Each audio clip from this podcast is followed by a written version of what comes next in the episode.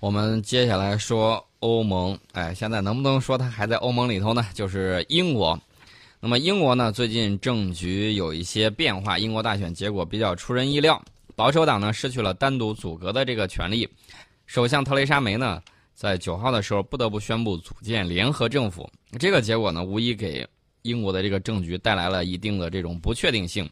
呃，其实他怎么折腾，怎么弄啊，怎么宣布说，然后这个坚定退欧啊什么之类的，嗯，这个我们不关心，我们只关心的就是。中英关系之间会有什么样的这种情况？中英关系现在是一个什么样的状态？中英之间现在的状况，我们要看这个面对世界格局大势，这一年来这个英国和中国之间的这种互动。过去一年，英国遭遇了多事之秋，脱欧带来的这种连锁反应使英国社会的裂痕在加大，经济不确定性在增加。除此之外呢，大家也看到了英国频繁的发生恐怖袭击事件，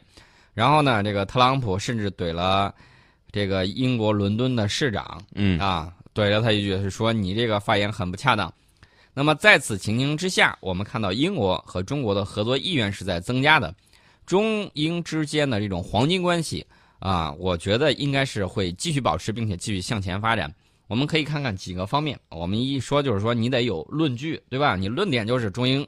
黄金关系会继续发展，会继续保持。那么你的论据在哪儿？我们可以具体看看政治外交，看这个经贸合作，然后呢，看这个英国商界人士如何看待我们的这个“一带一路”框架，然后呢，再看一看现在一系列的这种情况。我们看政治外交方面，英国去年是积极参与了中国主办的两场主场外交活动。去年九月份的时候，一个是我们的这个二十国集团杭州峰会，嗯，呃，这个刚刚担任首相不久的特蕾莎梅当时就出席了。那么进一步确认了中英关系黄金时代的这种大方向。今年五月份的时候，英国财政大臣哈蒙德作为首相特使参加了这个“一带一路”国际合作高峰论坛，这都显示出英国政府对华关系的这种重视程度以及连续性。在经贸合作方面，我们可以看到说，这个是互相互的啊。嗯，华为公司在英国公投脱欧后五天，承诺对英国十三亿英镑投资计划保持不变。另外，中港合参与的这个新克利角项目，在去年九月份的时候，由中英法三方正式签署最终协议。呃，此外呢，英国地方开发也正在受益于来自于中国的投资。中国企业呢，用实际行动表达了对英国市场的这种信心。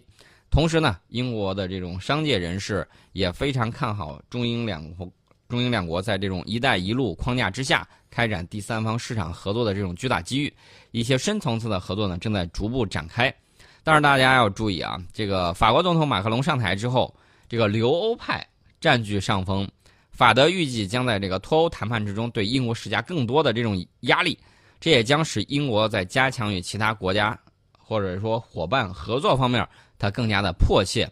呃，其实呢，大局定大事，无论是哪个党派执政，中国都将是英国最重要的合作伙伴之一。那么新形势下。两国关系发展会迎来新的机遇，我们也，我个人觉得啊，英国应该会保持它的这种战略、这种敏锐的嗅觉，啊，保持这种成色，继续稳步向前。不然的话，你这个当年的那个怎么说的那个绰号起飞，浪得虚名，对不对？还是应该有效果的。脚啊，我们说了很多经济的事儿，其实呢，我们也要说一下大家比较关注的俄罗斯，俄罗斯。央行的行长说，俄罗斯经济已经适应了制裁和目前的油价水平。我个人觉得啊，这个这个话，一方面是给自己打气，另外一方面呢，也是在告诉西方，你们的制裁不起作用。其实我觉得啊，它这个物价带来的一定的这种上涨什么之类的，这个都是可以看到的。俄罗斯经济衰退确实有西方制裁的原因，但是呢，这个制裁的效果，按照俄罗斯的说法是被夸大了。而且他说，当前俄罗斯经济几乎已经不受制裁影响，俄罗斯已经适应了制裁下的生活。这这句话前后，我个人觉得是有一定的这种矛盾点在里头的。呃，不受影响，我觉得更多说的就是习惯了啊。一个是不受制裁影响，一个是适应了现在的这种生活。嗯，所以大家可以看到，目前俄罗斯经济发展仍然面临长期资金这个短缺的这个困难。另外呢，单纯依靠降低通货膨胀率实现长期资金增加的这种做法也是不够的。呃，俄罗斯的这个说法呢是还要发挥养老金和保险基金的作用，同时降低中小企业贷款的门槛，这是相应的这种情况。那么，按照俄罗斯总统普京的这个说法，呃，六月初的时候，他是在圣彼得堡国际经济论坛上有一个表态说，数据显示，今年一季度外国对俄的这个投资增长已经超过了俄罗斯国内 GDP 的增长水平，这表明俄罗斯经济复苏进入到新阶段。这个外国投资啊，都是谁？我觉得大家可以看一看。嗯，呃，这是我们对最近一段时间这个经济大势的一个呃感觉吧，大概给大家分享一下。我们刚才说到的是经济方面，现在呢，我们要说一下这个安全方面。呃，我们都知道这个北大西洋公约组织啊，它有一个第五条款，有关于集体防御的一个承诺。那么特朗普呢，在上台之前曾经说过啊。这个对这个北约这块儿不是很看好，然后在今年五月底举行的北约峰会上，这个特朗普呢也把他们都给晾一边去了。尤其是有一个镜头，不知道大家注意到没有？特朗普在参加的时候，本来他在人堆里头的，嗯，哎，然后呢，大家看过《加勒比海盗》啊，那个船长每次出现方式都很特别，呃，突然人群中一阵骚动，特朗普把 左右两边人全扒开，我是老大，我得走中间，我得走前头，全扒一边去了。那么特朗普在这次峰会讲话上啊，那这个怎么说呢？这个好像对这个问题，就是之前他有回避。那么在峰会讲话之中呢，也没有重申对北大西洋公约第五条就是集体防御条款的承诺。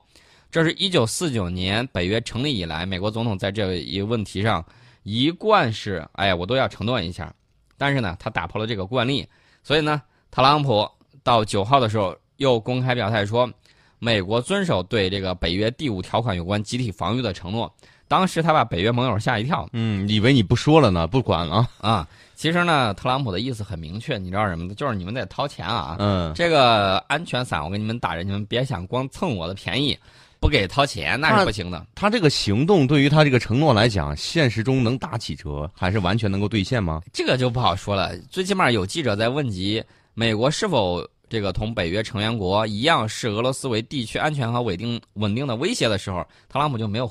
回答这个问题，把这个问题回避开了。但问题是，大家看到了，在经济方面，好多国家，尤其是他当年的盟友啊，就有点闹小别扭。那么在安全问题上，还有一个呢，就是欧盟委员会主席容克，他在布拉格出席会议期间就呼吁欧盟成员国加强合作，实行更加有效的防卫政策。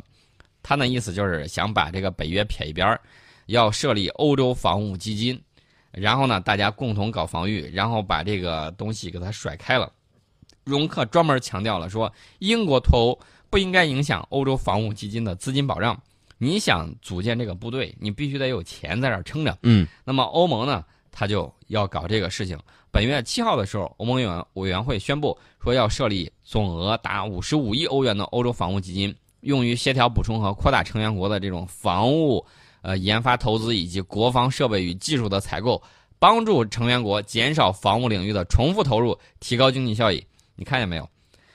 美国如果作为老大罩不住的话，那么会有各种强国啊过来挖你墙角。这种情况大家也可以看得清楚。但是大家要注意另外一方面，就是